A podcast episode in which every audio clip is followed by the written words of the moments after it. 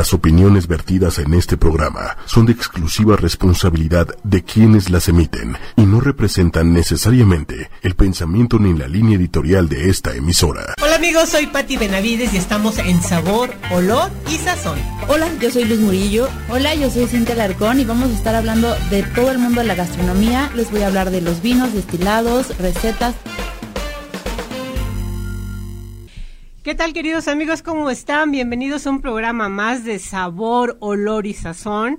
Hoy tenemos un tema muy interesante, muy sabroso y vamos a descubrir todos los mitos y realidades, bueno, casi todos los mitos y realidades de la carne y por eso, chicas, ¿cómo están? Buenas tardes. Hola, ¿qué tal? Buenas tardes. Bienvenidos a este, personas eh, muy conocedoras del tema de la carne. Y la carne es un gran tema en la gastronomía, ¿no, Pati? Así es. Están conmigo Luz Murillo, Cintia, ¿cómo estás? Muy bien, Pati. Muy contento de saludarlos nuevamente por aquí, por ocho y media, en Sabor, Olor y Sazón. Y pues, este, listos para que nos empiecen a hacer sus preguntas, todo lo que tengan, todo lo que quieran saber acerca de cómo cocinar carne, de cuando hacen sus carnes asadas con su familia en el grill, este, qué es lo más recomendable, todo, todo lo que tiene que ver con carne es el momento. Hoy es el momento y por eso está con nosotros Ana Laura Cervantes. Ella es representante de XO de Chihuahua. ¿Cómo estás, Ana Laura? Bien, Pati. Hola, ¿qué tal a todos? Bonita tarde y gracias por invitarme aquí a punto de hablar todo lo que quieran saber de la carne. Así es. Y tenemos también a un experto en carnes que y él es Luis Ángel Pachuca. ¿Cómo estás? ¿Qué tal? Muy buenas tardes, Pati. Muy buenas tardes, eh, Cintia Luz. Eh, Estoy muy bien, gracias por invitarnos. Es un placer eh, estar aquí con ustedes para compartir todo lo que al auditorio eh, le interese y obviamente a ustedes también. Tú eres un consultor cárnico. Sí, eh, soy un consultor cárnico, es una profesión no tan común. de hecho, me he ido haciendo durante los años que he estado trabajando y este, he alcanzado un punto en el cual pues puedo compartir cada día más y entrenar más gente para eh, en, el área gastronómica, pero también en el área de empacadoras. ¿Cómo, cómo, te entrenas para ser un... Nunca había oído yo que era un consultor cárnico. Explícame un poquito, platícame un poquito cómo es.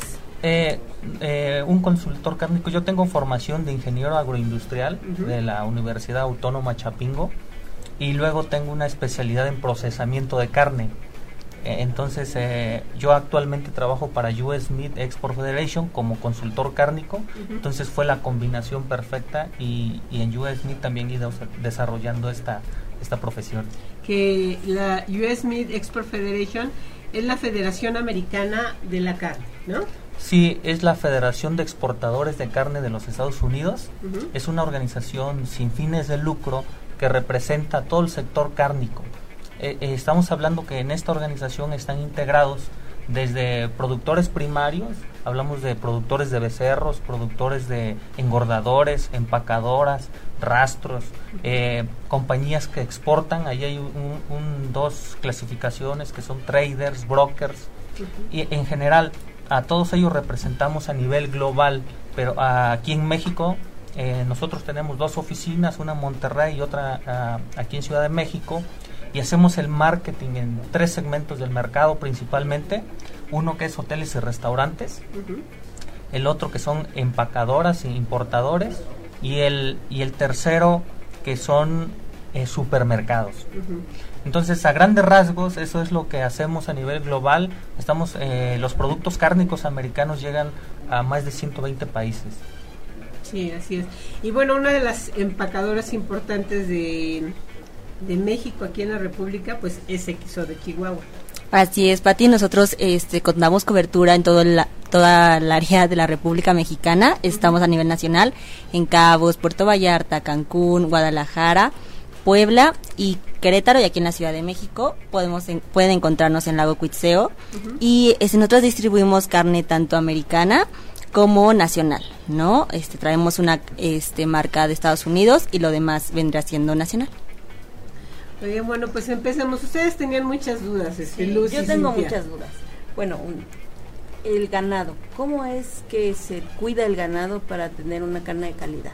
O cómo eh, eh, la carne de calidad que ustedes manejan en Estados Unidos. ¿Es carne eh, porcino, bovino? ¿Qué tipo de carne es? Y el ganado. Eh, miren, nosotros representamos al sector o a las tres carnes rojas que es res, cerdo y cordero. Eh, voy a hablar un poquito de...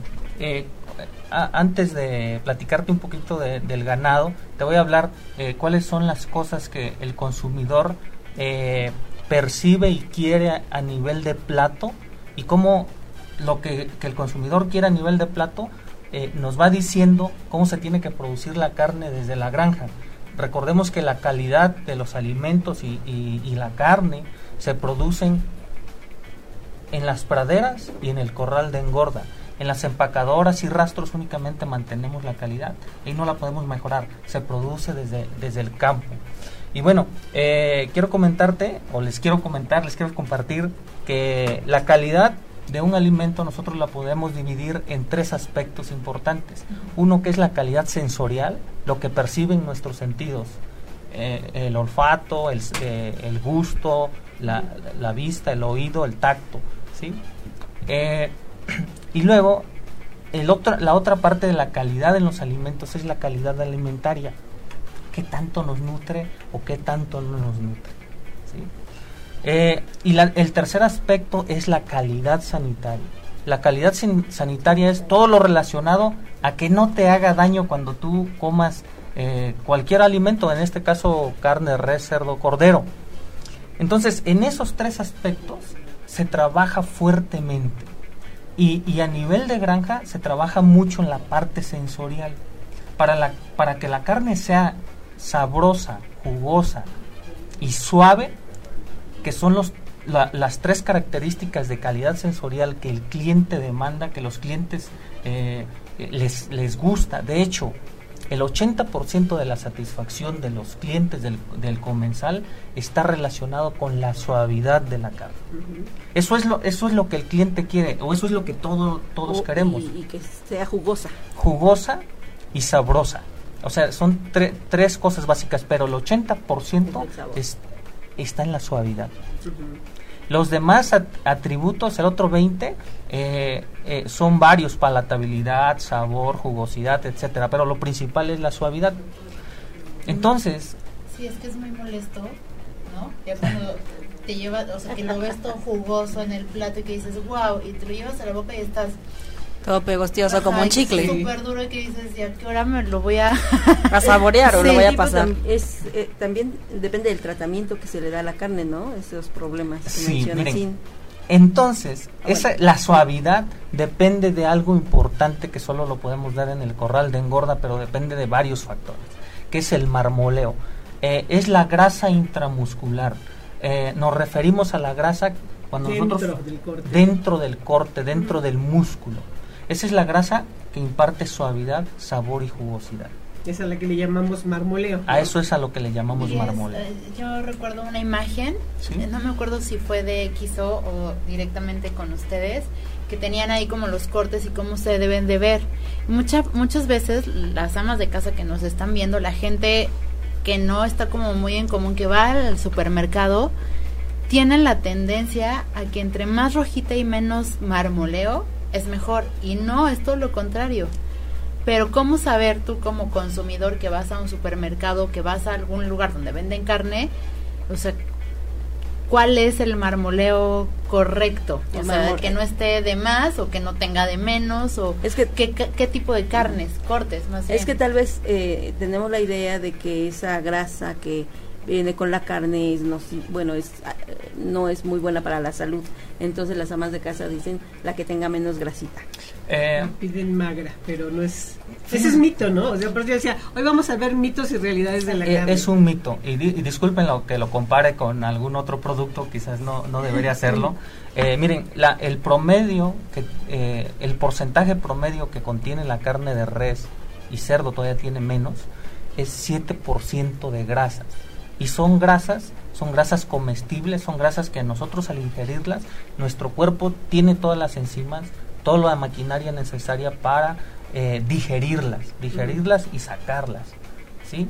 Eh, hay alimentos, eh, algunas este, galletas, por ejemplo, algunos panes, por ejemplo, que lo mínimo que deben tener es 30% de grasas. Entonces yo les digo, no, no me digan que la carne es la responsable de, eh, de problemas de obesidad cuando otros alimentos eh, que tienen más grasas y grasas este, del tipo grasas trans. Eh, no quiero abundar mucho en esto porque nos metemos en, en dimes y diretes, pero también otra cosa, la carne no contiene carbohidratos, es baja en es más, no tiene carbohidratos porque se eliminan cuando se sacrifica el animal. Entonces, parte de la responsabilidad o del, del, sobrepeso que tenemos en la población tiene que ver con el consumo de carbohidratos no con el consumo de carne. Ojalá fuera con el consumo de carne. Yo tengo una idea que, por favor, corrígeme. Claro. Sí a veces pienso que el alimento que se le da a los animales de alguna manera repercute en nosotros cuando nosotros consumimos el producto animal. ¿No es así? Claro. Tienes, tienes toda la razón. O sea, el famoso clembutero. Mm, bueno, claro. Eh, miren, eh, todo, eh, recuerden que estamos en una cadena, cadena alimenticia. Entonces, todo lo que se haga a nivel de granja repercute en el plato y en nuestro cuerpo. En los Estados Unidos eh, se tiene un programa que se llama Beef Quality Assurance a nivel de praderas y granjas, en el cual es una guía, es una guía general y, la, y los corrales de engorda se tienen que certificar en eso.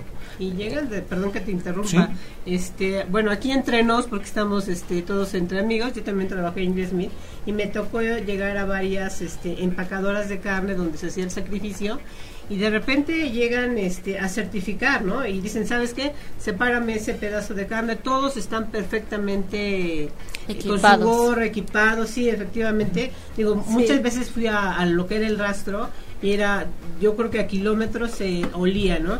Y cuando yo llegué por primera vez a, un, em, una zona de engorda, a una donde está el ganado, eh, yo decía, oye, no hay ni moscas, no huele, o sea, ¿por qué? Porque tienen tanto cuidado, a los animales se les da de comer a determinada hora, son de granos, los granos pasan por máquinas de vapor para que estén suaves, los puedan digerir mejor, hasta un perro los traslada de un corral a otro, bueno, era increíble como el aseo, que tenían, el aseo, todo, entonces, y todo está eh, certificado. Aquí en México ya tenemos ranchos TIF, que le llamamos, que tienen ese tipo de certificación, y es muy importante que, que, que sepamos todos esos datos. Antes de continuar, y no lo he dicho, traen regalos nuestros amigos para los, este, nuestros amigos de Radio Escuchas que nos ven y nos escuchan. Acuérdense que tienen que poner yo escucho arroba sabor, olor y sazón en arroba ocho y medio. Tienen que taguear a un amigo y hoy vamos a regalar, tenemos un libro ah, donde este, vienen recetas de los mejores chefs de México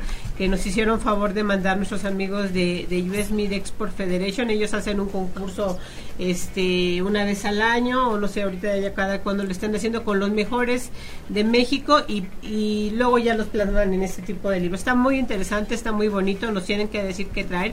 Y también Ana Laura nos trae una bolsa con... Son cinco, son cinco, bolsas. wow, no hubiéramos dicho que tres.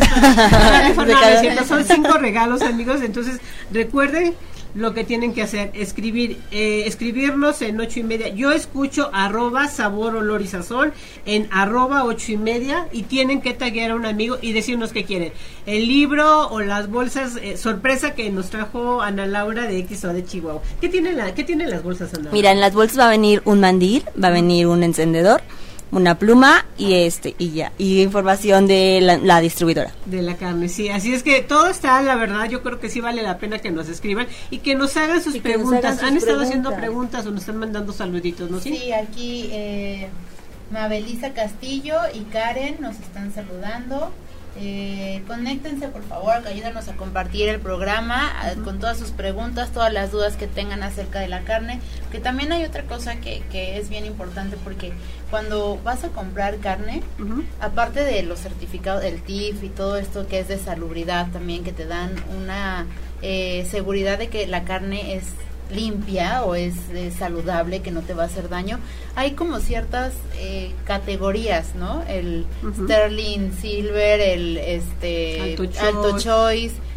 A ver si nos podrían explicar que, el Prime, o sea, que, ¿qué son las calidades? ¿Qué son? O sea, ¿qué significan esas calidades? Ok, muy bien. Eh, Ana Laura. oh, No, si quieres tú me puedes ayudar a complementar porque tú eres el experto de allá. sí, está bien. Mire, la carne nosotros traemos diferentes tipos de manejamos diferentes tipos de calidades, ¿no? La calidad se basa con base, perdón, con base en el marmoleo que nos explicaba anteriormente Luis y hay desde Prime empezamos, bueno, empezamos empieza la tabla desde Prime, Alto Choice, Choice, Select y ya. Hasta ahí termina, es como una pirámide, ¿no? Entonces, entre más, marmo- más, más marmoleo tengas, va a contar con una calidad Prime y la que sigue ya vendrá siendo Alto Choice. Nuestra marca estrella, que es la que distribu- distribuimos de Estados Unidos, es Sterling Silver. Es nuestra marca que nosotros traemos desde varios este, puntos de Estados Unidos, como Wichita, y este ahí ellos procesan la carne y todo, nosotros la traemos y la distribuimos aquí, ¿no? La distribuimos ya sea en pieza básica o porcionada. Entonces lo que hace es este que tiene un alto choice, que tiene una gran cantidad de marmoleo, que es lo que explicaba, que son las vetitas blancas. O sea, si tú vas como consumidor ah, y ves este una carne que trae muchísimas vetitas blancas, es de que tiene mucho marmoleo que te va a ser más suave, que va a ser más este más jugosa y obviamente más rica, ¿no? Entonces, eso es a lo que nosotros llamamos el marmoleo y cuáles son las calidades.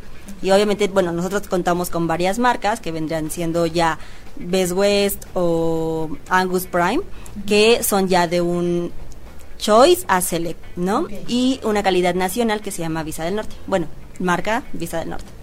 Y, y recuerden que la, la grasa no es la exterior, o sea, porque nos podemos ir con eso de que es la exterior, la exterior no, o sea, el corte se limpia y se le deja un poco de grasa por fuera, pero esa es la grasa natural de cualquier carne y la que eh, se, se refieren ellos es al marmoleo, es la que está adentro, ¿no? Es la que está entreverada eh, y a mayor marmoleo, mayor jugosidad, porque a la hora de que se pone en contacto con, con el calor empieza a soltar los jugos. Muchas veces yo he probado la carne y de verdad no necesitamos ni ponerle a veces ni sal, ¿no? Porque está tan buena la carne, su sabor natural es muy bueno. El, el sábado tuve una carne, la- una carne asada en la casa y usamos este arrachera que era un corte que además nadie quería y de repente se hizo ¿Por qué muy dicen que la popular. rachera es de lo menos eh, selecto?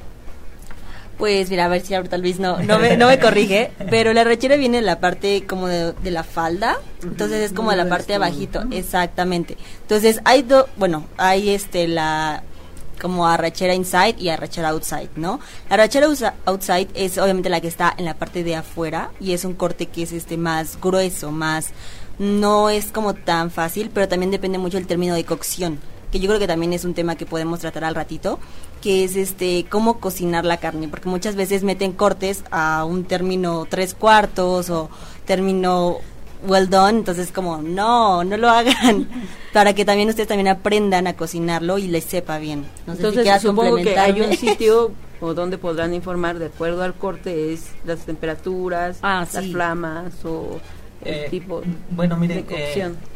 Ah, eh, del- hablando del marmoleo, eh, otra cues- otro característica de la carne que también influye mucho en la suavidad, que es el principal atributo que el cliente eh, le, gusta, es la cantidad de tejido conectivo que tiene la carne. ¿sí? Eh, ¿A qué me refiero con tejido conectivo? A lo que carniceramente se llama nervio. Nervio, espejo, ¿sí? Tejidos conectivos. Entre más tejido conectivo tiene un corte, menos suave va a ser. Entonces hay que hacer con eso que Entonces, un corte, largas. Ajá, entonces un corte entre menos tejido conectivo y más eh, grasa intramuscular tenga, es más suave y más sabroso. Pero aquí hay dos extremos en aplicaciones eh, culinarias. Miren, de este lado tenemos la, la- la aplicación que, o el tipo de cocción húmeda, prolongada y alta temperatura. Y, y en términos fáciles, pues es un caldo de res. Y de este lado tenemos cocción seca y rápida, ¿sí? Y es un asado a, a la parrilla o al asador, rápido y seco, sin agua totalmente, y máximo 20 minutos. Ok, de este lado vamos a usar cortes para la cocción húmeda, cortes que tengan la eh, mayor cantidad de tejido conectivo y menos grasa. ¿sí? Co- como el, eh, el famoso chamberete, todos lo conocen el chamberete. Acabamos Entonces, de comer. Sí. Sí, pero la cocción es en agua y mucho tiempo. Y de este lado vamos a usar cortes, eh, el, el, que más se usa, el más reconocido por, por, eh, por los consumidores es el ribeye. El rey de los cortes. El rey de los cortes. ¿sí? Tiene poco tejido conectivo, casi nada, y mucho marmoleo. ¿Y qué, perdón, y, qué parte de la res es el ribeye? El ribeye es la parte dorsal del lomo y está entre la sexta y doceava costilla. ah. y, y, esto es porque el animal cuando se mueve ahí es donde menos movimiento tiene, entonces esa, resulta que esos cortes son muy suaves, ¿no? Es, es como comparar un atleta cuando ¿no? cuando un atleta nosotros aquí en México cuando vamos al campo vemos que pastorea, ¿no? Entonces el animal va comiendo lo que quiere, hace mucho ejercicio, luego la carne sale dura, ¿no? Ah, dicen por ahí, yo creo que ese es el gran mito que dicen, a mí este la mejor carne es cuando ahorita matan al, al animal y me lo como enseguidita. Pues no, porque el animal está tan tenso, este su carne va a ser muy dura, este, debe de tener cierto proceso, no, tú aclárame, este, para que los tejidos se vayan aflojando, se tenga esa suavidad natural, ¿no? De, de ciertos días y, y, y de ahí me viene, creo que complementando la pregunta sí. es, ¿y cuál es el mejor momento para sacrificar a un animal? En, en, edad, quiero En edad. decir. Ajá. Ok, eh, no hay mejor momento. como lo quieras. No hay, Hay bueno, pero estoy hablando de beneficios. no hay mejor momento. Más bien, eh, el promedio de edad de matanza en los Estados Unidos, eh, la marca Sterling Silver, por ejemplo, está entre 18 y 24 meses, entre un año Joven. y medio y dos años. Animales ma- más viejos, hasta 42 meses, todavía, todavía califican, cuando se califican las canales, para ser clasificadas como Prime, Choice y Select, y se, y se comercializan en cortes. Pero lo normal es entre 18 y 24 meses. Desde esa edad en adelante, esa carne se usa en diferentes procesos. ¿Sí? Me refiero a salchichas, a salchichones, a hamburguesas, en diferentes aplicaciones cárnicas. Pero para, para cuando hablamos de steaks, eh, el promedio es entre 18 y, y 24 meses. Yo tengo una duda y, y eso Anita creo que el otro día lo estamos platicando. Ahora está de moda este la carne añejada En seco. en seco. Bueno, existen dos tipos de añejamiento en la carne. Haz de cuenta que justo cuando ya después del sacrificio del animal, de que se deja en refrigeración, que es de 0 a 4 grados, y ya se dividen las piezas básicas o se porcionan, bueno, pasa un proceso que es este añejamiento en húmedo, ah, en húmedo, perdón. Añejamiento en húmedo quiere decir que lo dejamos la carne en su empaque al alto vacío que desinhibe bacterias y prolonga el tiempo de vida en el anaquel. Entonces lo que va a hacer es mantenerte ese sabor, pero va a hacer como que se concentre todo. Corrígeme Luis si, si en algo digo mal. Ese es el añejamiento en húmedo, que nosotros lo hacemos con nuestra carne. Y el añejamiento en seco es obviamente cuando se deja secar la carne gracias a ciertos, este, bueno, teniendo en cuenta más bien ciertos parámetros. Por ejemplo, tener una cámara de añejamiento, cuidando la temperatura, humedad, luz ultravioleta y entre otros factores, pero obviamente para que este no haya un crecimiento de bacterias. O sea, tú vas a dejar la carne de este secándose, entonces esto va a hacer que se concentre mayor el sabor y que como que se suavice, ¿no? Pero a la vez se va a ver una costra que va a ser un poco como como un hongo, Es pero una- es como una merma también que tiene. Exactamente, la carne. justamente. Por eso es más cara, sí, ¿no? aquí Y- Luis y nicho- es, es totalmente del nicho de mercado. Bueno, miren, eh, voy a voy a aterrizarlo Sí, sí, un claro, poquito claro. oh, un poquito más.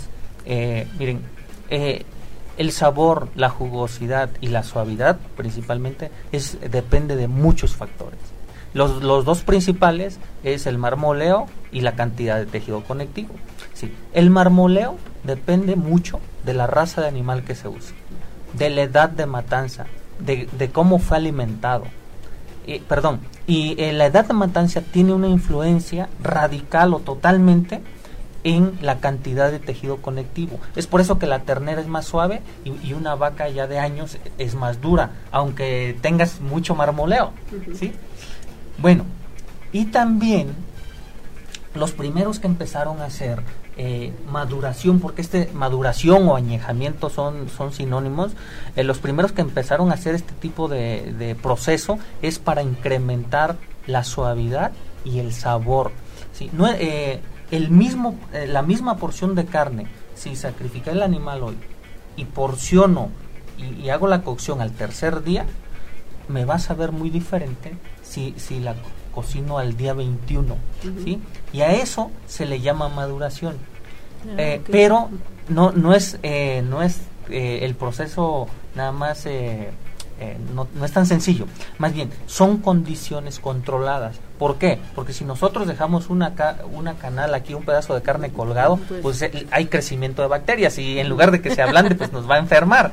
Entonces, la maduración en sí es un envejecimiento autocatalítico, una descomposición propia a nivel molecular, a, nivel de sarcómero, ¿sí? a nivel enzimático. ¿sí? Las enzimas propias de la carne eh, hace que se, eh, que se rompan la, unidad funcional de la carne que es el sarcómero y eso, eso hace que se ablande naturalmente.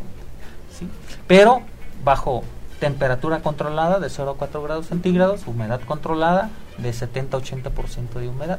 Y los primeros que empezaron a hacer ese tipo de procesos, y esto responde a, una, a una condición ambiental natural, los primeros que empezaron a hacer esto fueron los ingleses. ¿Por qué ni los ingleses? Porque esa es la, la, escuela gringa y la escuela, eh, la escuela que traemos en US Mid. ¿Y por qué no los españoles? ¿Por qué? Porque las condiciones ambientales son totalmente diferentes. Hace 100 años la refrigeración no existía. Ahora lo hacemos en refrigeración, pero hace 100 años no existía. En España, en España no puedes dejar colgada una canal tres días porque se echa a perder, porque es más caluroso. Y se buscaban medios para conservarla, ¿no? Como hay sustancias como el vinagre o cosas. Ah, y por eso es que ellos son campeones en, todo esto de los eh, en los añejados, madurados, pero de, de más tiempo. Entonces en Inglaterra eh, los ingleses hay, temporadas que pueden estar a 0 grados, a menos 10 grados, o a menos 5 grados, o a 4 grados por meses. Entonces, si tú dejas colgada, o así fue en la antigüedad, si dejaban colgada una canal un mes, no, no pasaba nada porque en perfectas condiciones. Entonces ellos descubrieron y, se, y, empezaron a hacer estudios, descubrieron que entre más tiempo dejaban la canal colgada y hacían corte a los 20 días al mes, más sabrosa y más suave estaba la carne. Y se empezaron a hacer estudios y ahora eh, los científicos han trabajado mucho y siguen trabajando para determinar, a ver, cuánto es la... la ¿Cuántos días? Cuántos días y las condiciones. Y la realidad es que en Estados Unidos se ha determinado que la mejor, eh, el, mejor tiempo y, tiempo y humedad eh, o condiciones es de 0 a 4 grados centígrados, 21 días y de, eh, de 70 a 80% de humedad en esas condiciones. Y obviamente pues, las cámaras deben estar, hagan de cuenta, un quirófano. Sí. Bueno, pero están... pero de todas maneras, cuando nosotros dejamos colgada una canal, hay merma, hay una deshidratación natural que llega a ser hasta un 20%. Imagínense, 20% por barato que sale, por barata que salga una canal, una canal son 30 mil pesos, es merma. Entonces, ese tipo de, de, de, maduración o de añejamiento se llama uh, añejamiento en seco o maduración en seco. Ahora se sigue practicando, pero para mercados, eh, eh, nichos de mercado que están dispuestos a pagarlo y, que están dispuestos y que les gusta el sabor intenso. Y lo que estamos haciendo ahora, los, proveedores de, ellos, que es la empresa eh, Cargill Meat Solutions, ellos hacen la maduración húmedo. Mantienen, la, mantienen la temperatura, pero ellos eliminan al empacar las piezas básicas al vacío, eliminan la deshidratación. Entonces el corte llega jugoso, con la maduración de 21 días, e incluso cuando empacas al vacío, tú puedes dar más maduración. O sea, no nada más los días 21, sino hasta 40 días. Y la carne va a estar más suave y más sabrosa. Oye, y aquí, y aquí quisiera yo preguntarte algo. este, no, no, está muy bien, está muy interesante, ¿no? Está muy, interesante.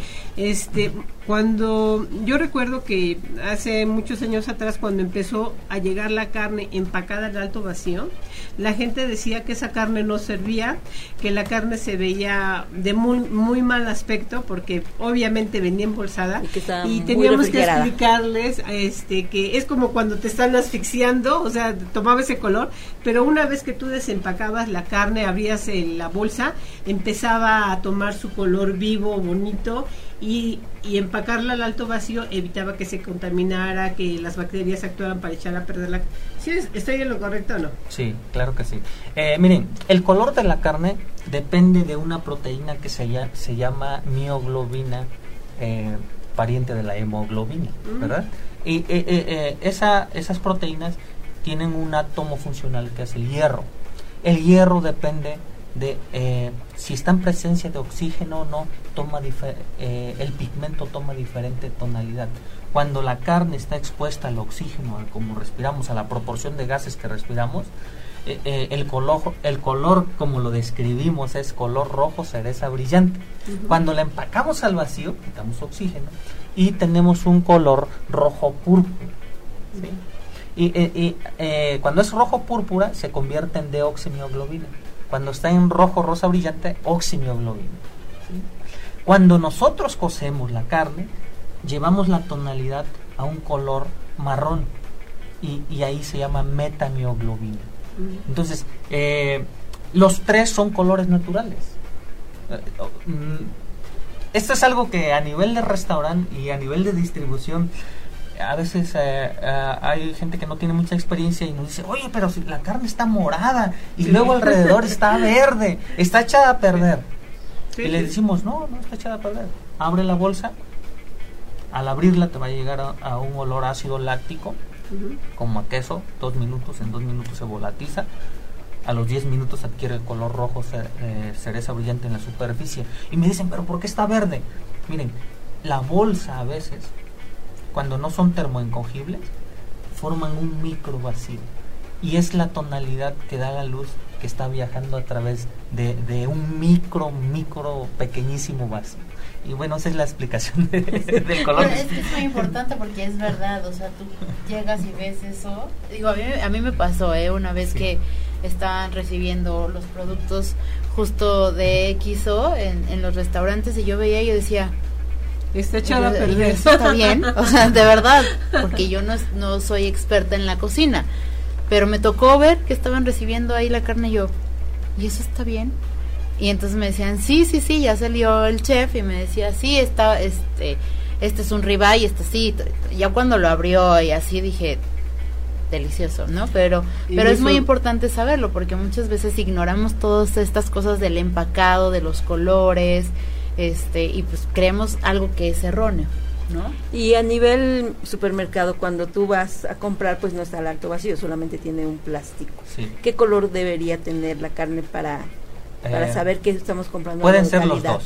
Eh, hay, ahora hay empaques eh, en atmósfera modificada eh, que, que puede, eh, se cambian las proporciones de- del oxígeno, del aire normal, se puede poner CO2 o nitrógeno y vamos a tener un color eh, rojo, rojo, rojo púrpura. Pero cuando está nada más en el plato y emplayado, con el chicken wrap o diferentes nombres que tiene, pues es, es lógico que va a haber permeabilidad de oxígeno y va a ser rojo, cereza brillante.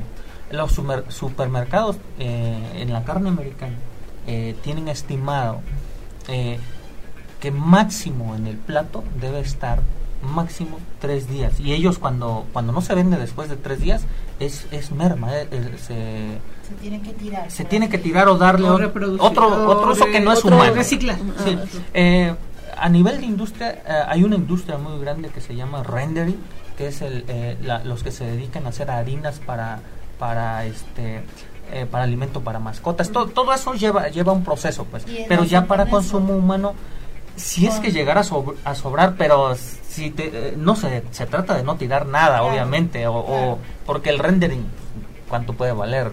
Cinco pesos, ¿no? Contra 100. ¿no? contra Puede ser. 300 Más, o sí, contra exactamente. 500 el, algunos Es cortes. pues. Sí, eh, eh, entonces ellos, eh, toda la industria, desde antes de que nazcan los becerros hasta que están en el supermercado y, y en el plato de, en el plato del, del comensal, en los restaurantes, todo, todo aspecto está controlado y super estudiado. O sea, créanme que hay mucho, mucha ciencia y muchas empresas especializadas como XO eh, que hacen trabajos que, que no nos damos cuenta que no nos damos cuenta como consumidor. O sea, eh, su especialidad, por ejemplo, de ustedes es una parte que es distribución, Sí, nosotros distribuimos a hoteles, restaurantes, comedores industriales. Como tal, a nosotros no nos van a ver en un supermercado. Nos van a ver en un restaurante y obviamente eh, ubicando la marca Sterling Silver, ¿no? Contamos con muchísimos puntos en Polanco, en San Ángel, o sea, vamos desde norte, no sé, hasta eh, el Estado de México, o sea, desde norte hasta sur tenemos varios restaurantes. Sí, hemos visitado muchos que tienen, este, utilizan XO como su marca. Entonces es ahí donde nos pueden encontrar nosotros. Ahora, creo que también una parte importante que no tocamos es como el fresco y el congelado. Creo que también ahí hay un poquito de, de, por nuestra cultura, por pensar que lo congelado ya está rezagado, que ya lo tenemos ahí guardado. Entonces creo que también es importante mencionar que tienen las mismas propiedades, la carne no va a variar nada, tanto en fresco como congelado. Lo que sí puede ser es de que a lo mejor te va a rendir más un, un corte congelado, o sea, te puede rendir hasta, bueno, en calidad de XO, bueno, todos los, nuestros productos, te puede rendir hasta un año congelado. Y o sea, tenemos la seguridad de que pasa y no te vas a morir y no pasa nada. Pero, exactamente. Y en caso del fresco, sí tenemos de uno a nueve días máximo, ¿no? Que se utilice el producto. Ahora también en ese tipo de cosas es importante tomar los cortes que tienen hueso y los cortes que no tienen hueso porque cuando tienen hueso se oxidan más rápido. Entonces también este tipo de cosas son, como dice Luis, son ciertas condiciones o parámetros que tenemos que que saber y que averiguar, ¿no? Para que no crean que está podrida, que se está echada a perder, todo eso. Y, y, otra cosa que es muy importante es saber cuando uno va a comprar la carne, uno como ama de casa o persona este de a pie o como quieran, este que no va a un restaurante a comer la carne, este es muy importante saber que la carne cuando van de compras es lo último que se tiene que comprar porque muchas veces por lo primero que vamos es por la carne y nos andamos paseando por toda la tienda de autoservicio, el supermercado, lo que sea, y la carne empieza a perder temperatura, se empieza a desjugar y luego queremos, este, ya, ya se empieza a reproducir la bacteria, queremos llegar a congelar y hasta para descongelar hacemos muchas cosas que no deberíamos, ¿no? Oh, Aquí Luis nos va a decir. ¿Cómo hay que descongelar la carne? Eh, si ustedes eh, compran un producto congelado, eh, debemos mantenerlo congelado y vamos a hacer un proceso de descongelación. A nivel de casa, a nivel de ama de casa o de amo de casa, lo que tenemos que hacer es pasar la carne del congelador al refrigerador y dejar hasta que se descongele para poderlo cocinar. Pues esas 24 horas, ¿no? Eh, depende, depende, del, grueso, para poderlo congelar y para poderlo abrir del paquete. Pero más que para poderlo abrir, si tú haces si, si tú no tienes bien descongelada la carne, la pones al asador, a la parrilla, a lo que tú quieras, y por fuera está cocido, se va a cocer y por dentro va a estar congelada. Esto responde a una condición natural del agua. El agua cuando se congela el hielo, el hielo es un aislante, no permite la transferencia de calor. ¿sí? Este, entonces, consejo práctico del congelador al refrigerador, dejan de que se descongele totalmente. Si van a hacer una carne el, el sábado, pues ya eh, desde hoy empiecen a descongelarla. No le va a pasar nada porque está, va a estar en refrigeración, se va a mantener. Y por favor, si ustedes compran carne fresca, fresca nos referimos a, que está en refrigeración, que no está congelada, por favor no la congelen en su congelador casero porque no se va a congelar. Se va a congelar. Se va a Sí se congela la parte eh, exterior, pero el interior no se congela y eso ya lo tenemos súper medido, súper estudiado. Y, y entonces, eh, y, tengan la garantía que no les va a durar tres o cuatro meses. Para que ustedes tengan una garantía, en el caso de los productos americanos, cuando hablamos de piezas básicas, nos puede tener, nos puede durar dos años, pero siempre y cuando, de, origen congelado. Venga congelado. Venga congelado, ¿por qué? Porque en las plantas, y ustedes deben tener una que se llama ráfaga de congelación Sí, no, eh, el refrigerador no es una ráfaga de congelación. ¿En qué consiste una ráfaga de, congelación? Una ráfaga de congelación es, es un congelador, pero lo diferente es la velocidad del aire. ¿sí? 25 metros por segundo como mínimo. Entonces, hagan de cuenta que es una turbina que está echando aire de entre menos 30 y menos 40 grados centígrados y en eso decimos que es una congelación rápida, pero la realidad que no es tan rápida eh, es en más o aproximadamente 18 horas para que las piezas grandes alcancen los menos 18 grados centígrados, que es la temperatura de almacenamiento en congelación por, Desde su interior del, de la Sí. pieza. Sí, a mí me ha tocado varias experiencias en las empacadoras. eh, una vez estuve trabajando en una empacadora donde hacíamos embutidos, recibimos piezas de res, por fuera estaba congelado y por dentro echado a perder. Entonces eso es merma. Entonces, congelado de origen, lo compran congelado, lo descongelan, totalmente descongelado y ahora sí, al asado. Pero no lo compren refrigerado y ustedes quieran lo congelar en su casa. por O, favor. o no lo no lo quieran descongelar y En lo meten en una no en microondas en una cubeta con agua caliente Sí. A baño María, no, no, no, nada de eso, muchísimas cosas de que hacen. Yo no. confieso que sí, lo que he hecho, que no sabía porque no sé cocinar, Ok. es que era, o sea, estaba congelado y tenía que, así como ya rápido, al microondas. Y sale una cosa espantosa, horrible, que dije, ¿qué es esto? De plano no sé cocinar. Y, y- y ¿saben qué pasa ahí? Las amas de casa dicen, no, es que la carne congelada sabe a cartón. La pregunta que les hago, ¿cómo lo descongelaste? ¿En microondas? Ok, ¿qué pasa? Miren, cuando nosotros congelamos adecuadamente como los productos que venden XO de, de- del centro, del XO de Chihuahua, de XO Chihuahua, de- Oriente, Occidente, ya, mejor háganlo en grupo X. el grupo XO. Ok, ellos lo congelan en ráfaga Ajá. y nosotros lo vamos a descongelar, como les comenté, de, de congelador a descongelador. Descongelador. Si nosotros lo descongelamos a chorro de agua fría, nuestro porcentaje de desjugue aumenta aproximadamente entre de un 8 a un 9%. Que es la humedad que va a Sí, soltar. el suelta humedad, pero cuando la metemos en microondas puede llegar a esa merma hasta 25%. Entonces, pues ya se desjugó Sí, y no, ya, ya. no les vas a Ya no te van vas a ver tener chicloso. Una, una buena No, experiencia. una suela de zapato Sí, Exactamente. exacto. Así, me, así no hay que quedó hacer ese día. eso. De la misma manera, a veces decimos, bueno, la carne en una parrilla, ¿no? Pero generalmente en la casa, en casa, pues no es la parrilla, es la estufa. ¿Cómo Sí. debemos cocinar la carne en casa?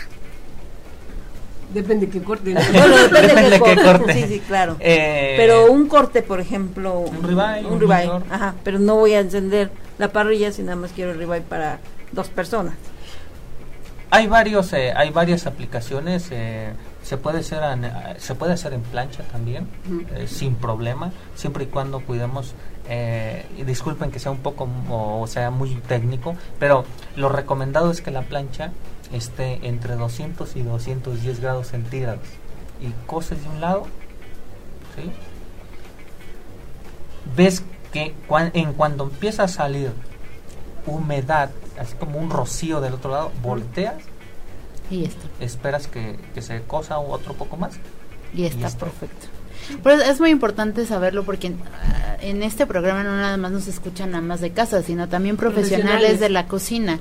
Y, y hay algo muy importante que para todos los que no sepan o los que tienen pequeños negocios que están empezando, acérquense a este tipo de empresas XO porque no nada más, y lo digo por experiencia, no nada más XO vende productos, te capacita, va a tu cocina y te dice cómo lo tienes que hacer, eh, a qué temperatura, te recomiendan productos, eh, te dan recetas, te capacitan al personal, que eso es algo que no todos lo tienen. Y aunado a ustedes, es- eh, a US Meat es, es- son un complemento. Porque US Meat no vende carne, o sea, No, lo que hace es capacita. promover el consumo de carne y el buen manejo de la carne americana, ¿no? Yo supongo que ustedes están mucho en capacitaciones y todo eso, y Sí, también lo de hacen, hecho. de hecho mañana tienen una pero también lo hacen en los restaurantes. Digo, yo yo que represento a Grupo Canarios, tú lo sabes, ahí tenemos el Tomahawk en Kingfisher. exacto. Entonces, sí de verdad están en constante capacitación, este, nos consienten mucho luego porque van y están ahí todo toda una mañana y están con los chefs y están supervisando las temperaturas y todo eso y eso es muy importante.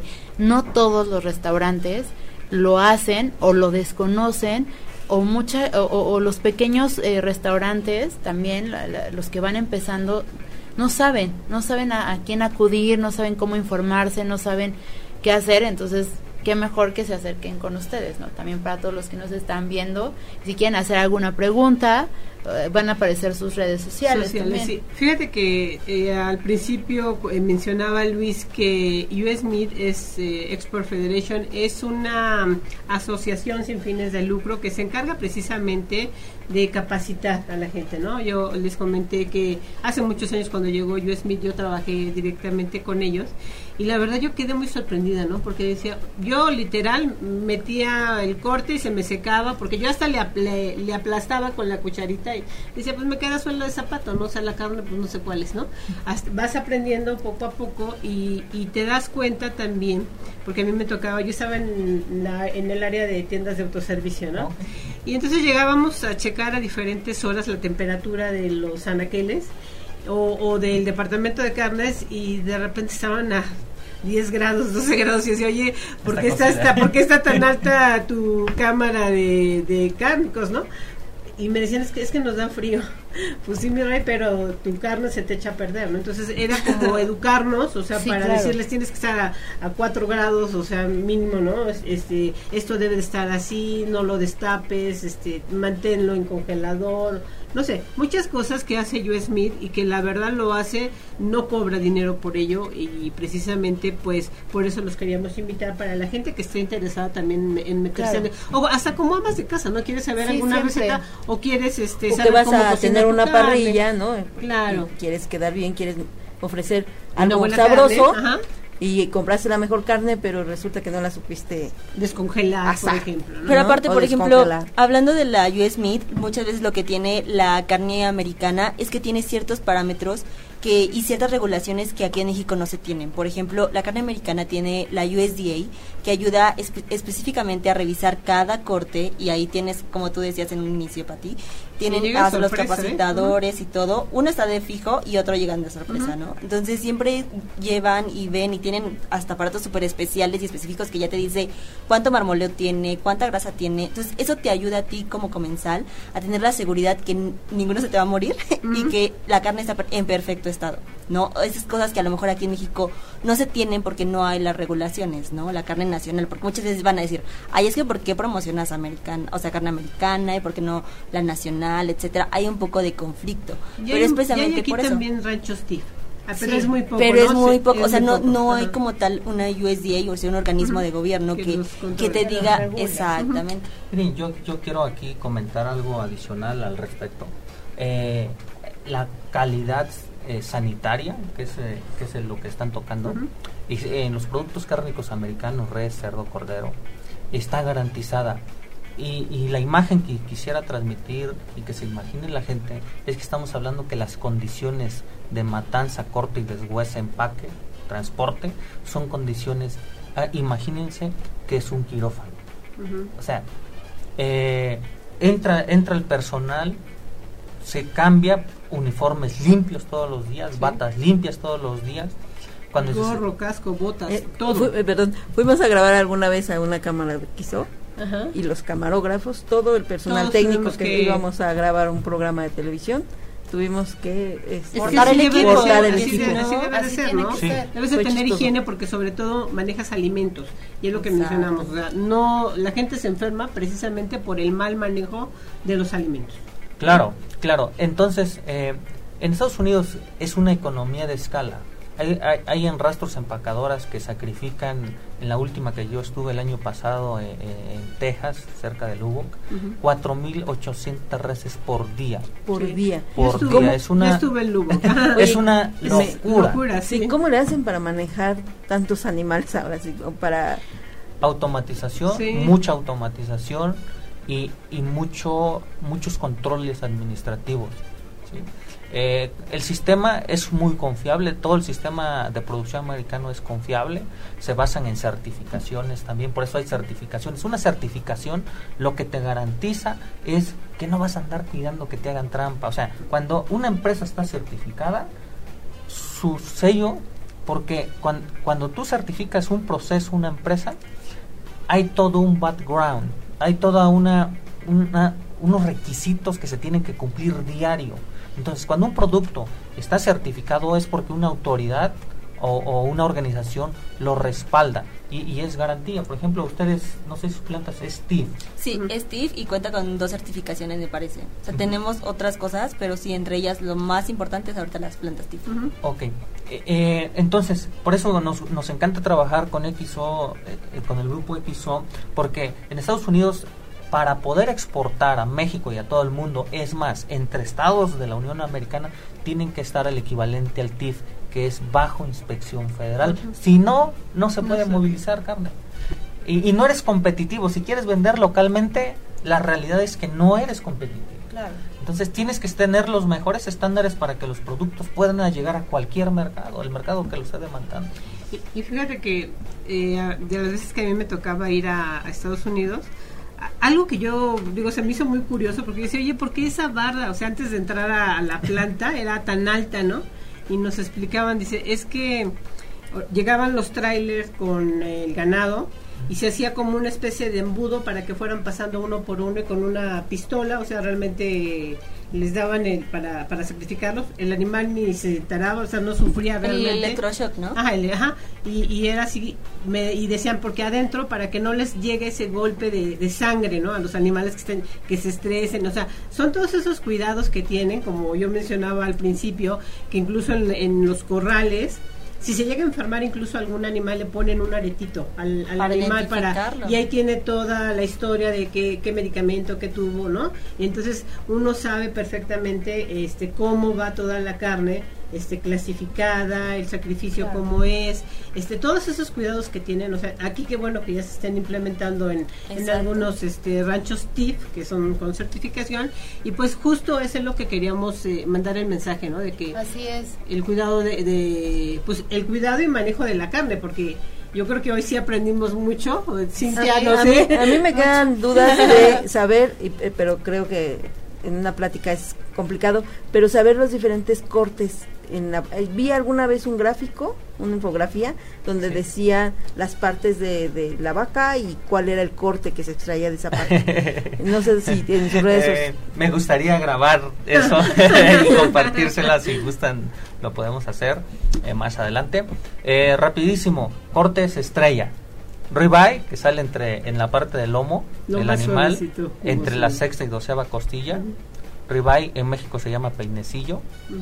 Choc roll, que es el diezmillo, que sale de entre la primera y sexta costilla en la parte dorsal del animal. New York, que sale de la eh, de la doceava costilla a donde inicia el hueso de la cadera, la espalda baja, New York. Y aquí también se llama eh, peinecillo, pero sin costillas. Cirlón o aguayón, que es la parte del animal que va sobre la cadera, la carne que va sobre la cadera del animal. Filete, o tenderloin en inglés, que es una, es una porción de carne, es el corte más suave de toda la red. Bueno, esos son cortes para asar, cortes para caldo, cortes para aplicaciones húmedas y prolongadas, pues tenemos el, el chamberete, eh, estrella, el platanillo, este el brisket el brisket es el pecho de res eh, la rachera. Bueno la rachera ahora se, se, le hace un proceso y se, se hace es un corte en realidad. Este y bueno eh, a grandes rasgos esos son los los cortes más conocidos y que más eh, demanda tienen. No sé si tú quieres hacerle sí, sí, sí. No, no. Eh, sí, bueno, aquí en México lo que nosotros distribuimos más es la parte del costillar y, por ejemplo, también últimamente ahorita en tendencia está el tomahawk, ¿no? O sea, como que se ve así salir el, la costilla, que es, este se quita toda la carne, se hace tipo French y que salga es impresionante, ¿no? Y es como todo un show cuando tú vas a un restaurante y te lo llevan y todo eso. Es ahorita como las tendencias pero sí, y el brisket, por ejemplo, en el caso de las parrilladas, barbecue, ahorita esos restaurantes que también están surgiendo bastante, ya sabes que lo hacen como al horno, lo dejan y ya lo hacen como ya desmenuzado y todo, en amigos y en parrillas, funciona bastante. Pero sí, todos esos, aparte que dijo Luis. Pero es que además toda la vaca se comercializa desde las patas, ¿no? La cola. ¿A no le gusta un menudo? La cola. la, otra es cachete de res también. Sí, ahorita también el cachete de, de, ternera está... Ah, no sé si es de ternera o... Eh, pues es de, de, novillo, ternera y también hay de vaca.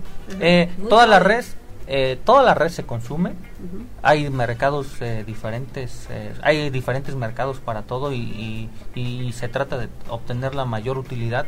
Sí. Por ejemplo, algo que no a veces no tenemos en el radar son las vísceras. los menudos, hay especialidades de menudos.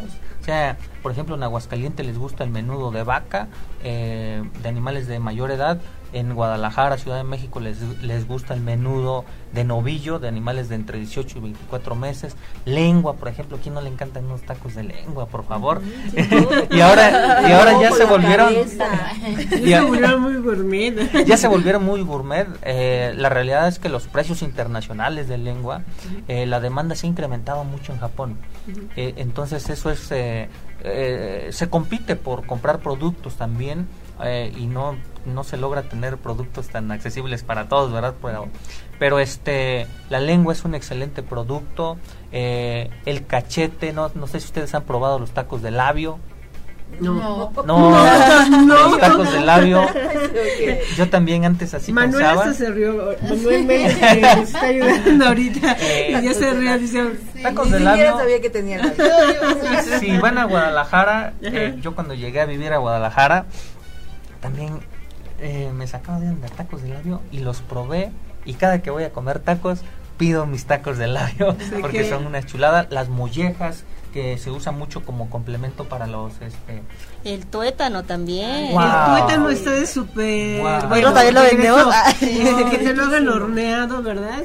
sabe delicioso. No, complementar algún corte, ¿no? Ahorita vamos a sacar unos videos que hicimos y, o sea, complementan este con la grasita, la untan en otro corte, no sé, un entomajo con un ribeye y sale más grasita, pero es delicioso. Bueno, yo fui a un restaurante donde nos dieron con como sopecitos. Como sopecitos, con la grasita de tuétano, estaban exquisitos Buen chicos, se nos ha acabado el tiempo, todavía tenemos mucho que Se me hizo muy poquito.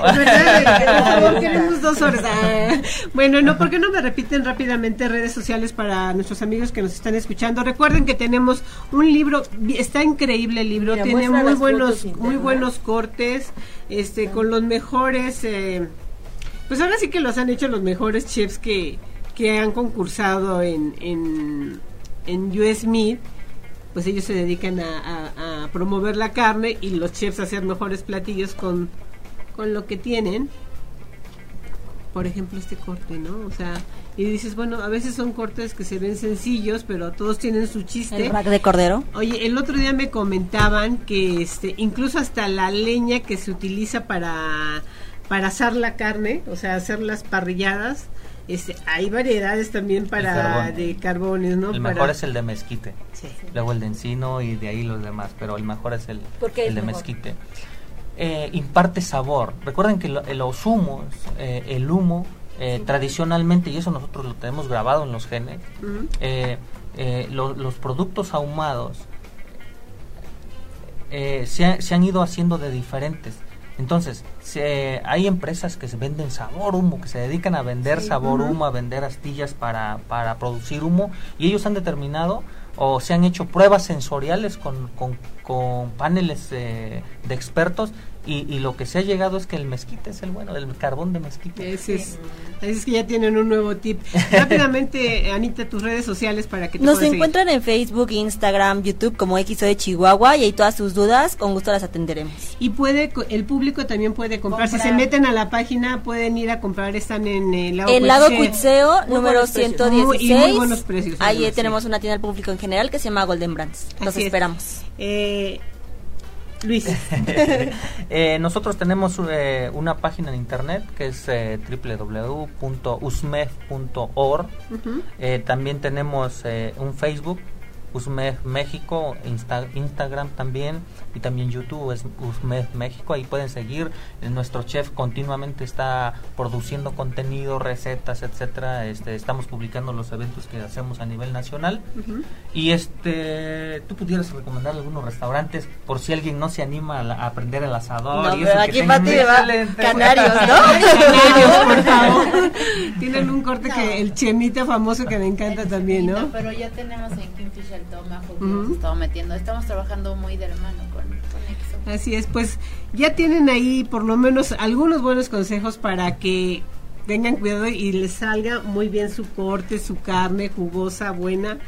Otro programa donde aprendimos mucho que fue como otra clase. Así es. La semana pasada vino, ahora carne. Y así vamos a Y así nos vamos. Después nos invitan para cerdo, cordero. ¿Verdad?